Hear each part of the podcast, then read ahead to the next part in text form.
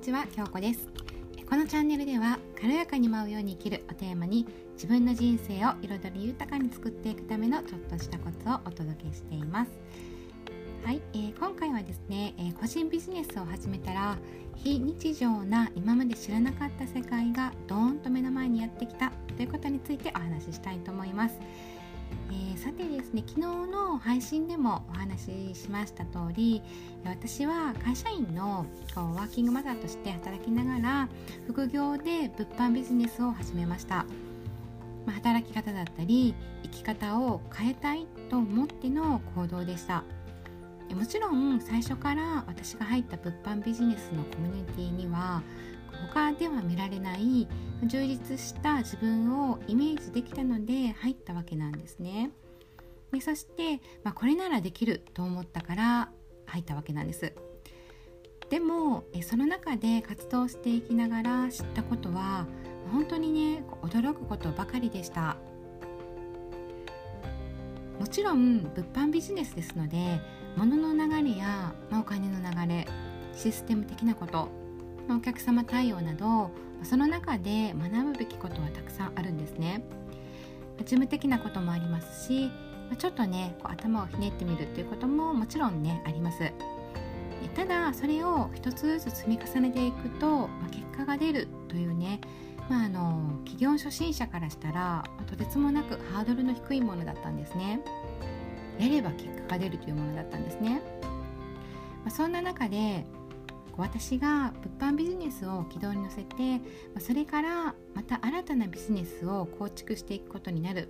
というのにはまこのコミュニティでの出会いがあったからなんですね。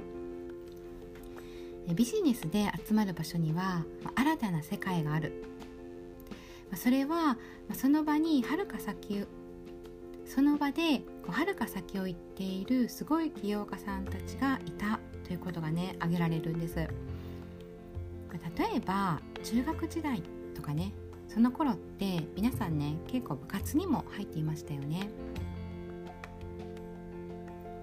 その中で、まあ、一つしか違わない先輩でも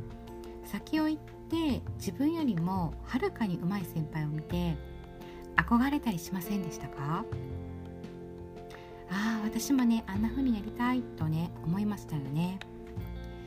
私はねすごく思ったんですね。そんな風に憧れる先輩って中学校にいる多くの先輩のうちの誰かというより同じ部活でね同じスポーツをしていてそして同じ時間を共有している先輩に対してね思う憧れでしたよね。まあ、今思えば中学時代の部活って私はねとても厳しかったので大変な思いもありましたけれども、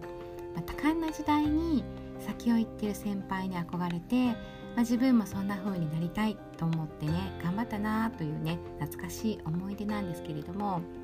あ、そう思えることって、まあ、とてもいい刺激だったんだなとね今改めて感じます。皆さんもちょっとね思い返してみてください。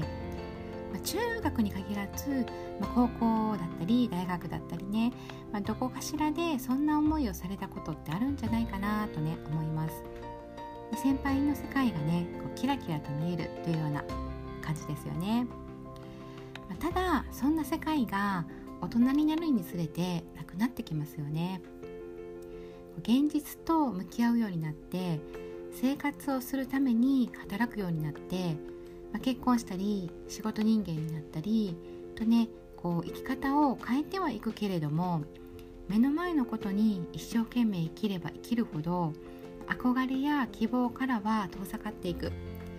現実を生きなきゃというね思いだけが湧いてくる。というよりねこう責任という形になってやってくるんですよね。夢というね言葉だなんてこうなんだかね恥ずかしく感じるような感じですね。子供の頃は夢とか希望とかについてこう目をキラキラと輝かせてまあ、堂々と話してたりしてたのに、まあ、今やこう恥ずかしくて大きな声では言えないもしくは夢だなんてねこう諦めてしまっているというような状況だと思うんですね大人の世界ってね。それをこう大人になってからは目の当たりに大人になってからは当たり前のように感じてはいたけれども、まあ、その夢や希望というねちょっと前まではこう恥ずかしいようなねそんな風に感じてしまっていた言葉さえ今はねこうキラキラとした現実的な言葉になっています。私自身の中でですね。あのとってもねこう前置きが長くなってしまったんですが私が、まあ、こういった気持ちを再び身近に感じるようになったのはあの個人ビジネスを始めてからなんですね。その物販ビジネスのコミュニティの中ではるか先を行っているすごい起業家さんから教えをいただいたり感覚でしか学べないようなものを身近で吸収していったり、まあ、そしてねそんなすごい人たちがどんなビジネスをしていてどんな世界で生きているのかというのをね実際目の当たりにしたりね、まあ、そんな感じで私の価値観やこう狭い世界が大きく変わっていったんです。でこれは私が会社員をしていた頃では全く感じられなかったことなんですね。そう会社員時代もすごい上司はねいたんです先輩とかね、まあ、経歴ややってきたことを聞いたらサラリーマン的には羨望の眼差しで見てしまうようなそんな上司もいたんですねでも今思えば生き方自体は大変そうだなって思ったりしますまあ大変失礼ながらなんですけどもそれくらいこう自由で心豊かで、まあ、可能性に満ちた世界を知ってしまったっていうことなんですね私がね。ですので私は会社員から起業という道を選んでまずはこう物販ビジネスを始め育て始めて生き方が大きく変わったんですね。環境を変える関わる人を変えるということこそ人生が大きく動くんだなぁとね改めて実感しました。はい。あの長くなってしまったんですけど、まあ、最後までね聞いてください。ありがとうございます。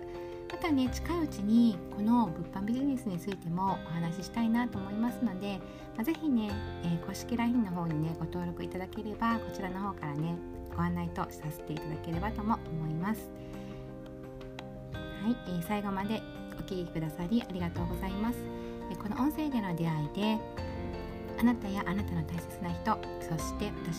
しても未来を少しずつ変えていける出来事となりますように。